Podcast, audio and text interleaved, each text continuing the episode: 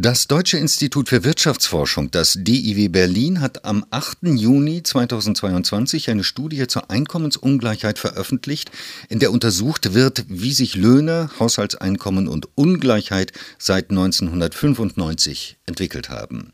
Über die Ergebnisse der Studie spreche ich nun mit Dr. Markus Grabka. Er ist Wissenschaftler am sozioökonomischen Panel am DIW Berlin und Autor der Studie. Herr Grabka, wie haben sich die Stunden- und Monatslöhne in den letzten 25 Jahren in Deutschland entwickelt? Es ist so, dass man das in drei Phasen jeweils unterteilen kann, dass in den 90er Jahren wir nur leichte Veränderungen in den realen Bruttostunden als auch den Bruttomonatslöhnen hatten. In den frühen 2000er Jahren ist es sogar bei den Bruttostundenlöhnen so, so gewesen, dass diese real gesunken sind im Durchschnitt.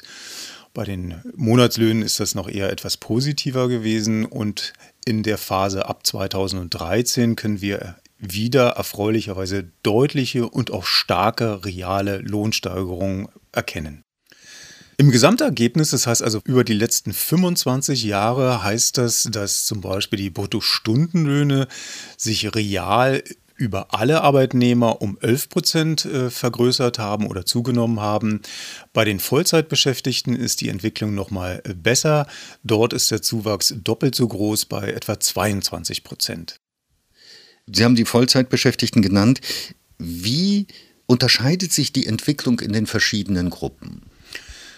Schaut man sich die Bruttomonatslöhne der Vollzeitbeschäftigten, Erwerbstätigen, abhängig Beschäftigten in Deutschland an, so erreicht im Jahr 2020 dieses im Durchschnitt einen Wert von etwa 3500 äh, Euro. Diese Entwicklung war deutlich positiver als bei allen abhängig Beschäftigten und das liegt vor allen Dingen daran, dass äh, wir bei der Gesamtheit der Arbeitnehmer geringfügige Beschäftigte und vor allem auch Teilzeitbeschäftigte haben, deren Lohnentwicklung wesentlich schwächer ausgefallen ist. Die Gründe hierfür sind vor allen Dingen darin zu sehen, dass wir bei diesen Beschäftigungsformen einen höheren Fraueneinteil haben und bekanntermaßen in Deutschland wir eine geschlechtsspezifische Lohnlücke haben in einer Größenordnung von 18 Prozent, sodass eben Vollzeitbeschäftigte hier insgesamt besser abgeschnitten haben. Was bedeutet diese Entwicklung für die Lohnungleichheit in Deutschland?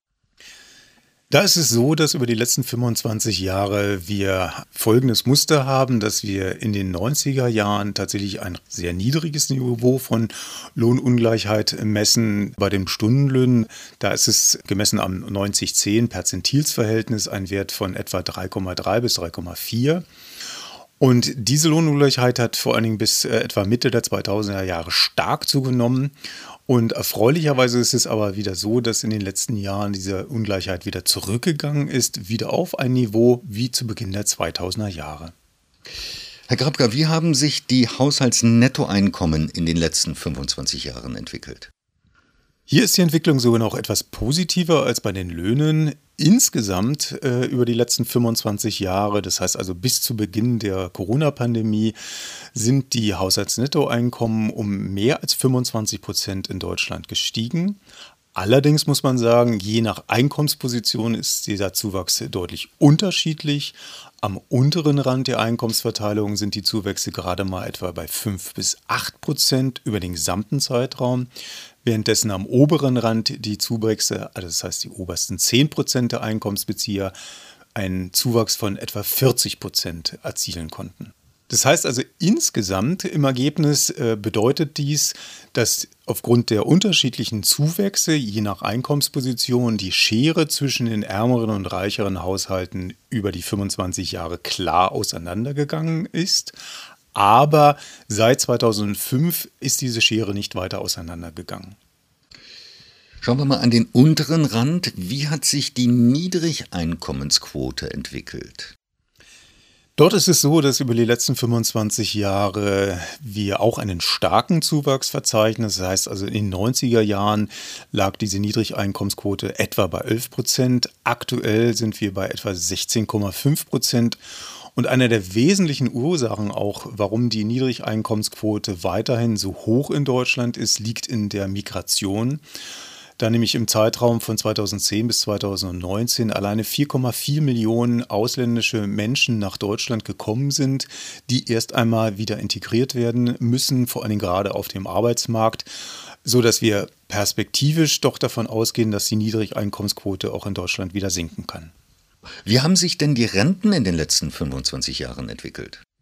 Das ist in der Tat eine interessante Entwicklung, da in der Bevölkerung äh, meiner Ansicht nach, glaube ich, weiterhin das Bild vorhanden ist, dass die gesetzlichen Renten sich eher schwach entwickelt haben in den letzten Jahren. Das ist aber nicht ganz richtig. Es ist zwar im Ergebnis so, dass wir zwischen 1995 und 2020 nur einen Zuwachs von etwa 8 Prozent, real wohlgemerkt, zu verzeichnen haben.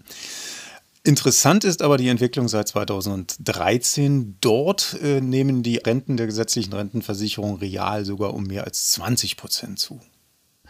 Nun gibt es ja im Moment einige verschiedene krisenhafte Situationen. Als allererstes der Krieg in der Ukraine, die äh, Corona-Pandemie, aber auch dann aktuell die sehr hohe Inflation. Inwieweit ist denn bereits abzuschätzen, inwieweit diese Faktoren sich auf die Ungleichheit in Deutschland auswirken?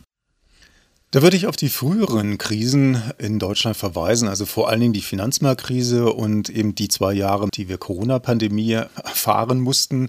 Und da ist es so, dass zumindest die Sorge, dass die Schere zwischen Arm und Reich weiter auseinandergeht, nicht bestätigt werden kann, weil die Bundesregierung in beiden Krisen durch geeignete Maßnahmen, also vor allen Dingen natürlich Veränderung des Kurzarbeitergelds und die Einführung des Kinderbonus, dem entgegengewirkt haben.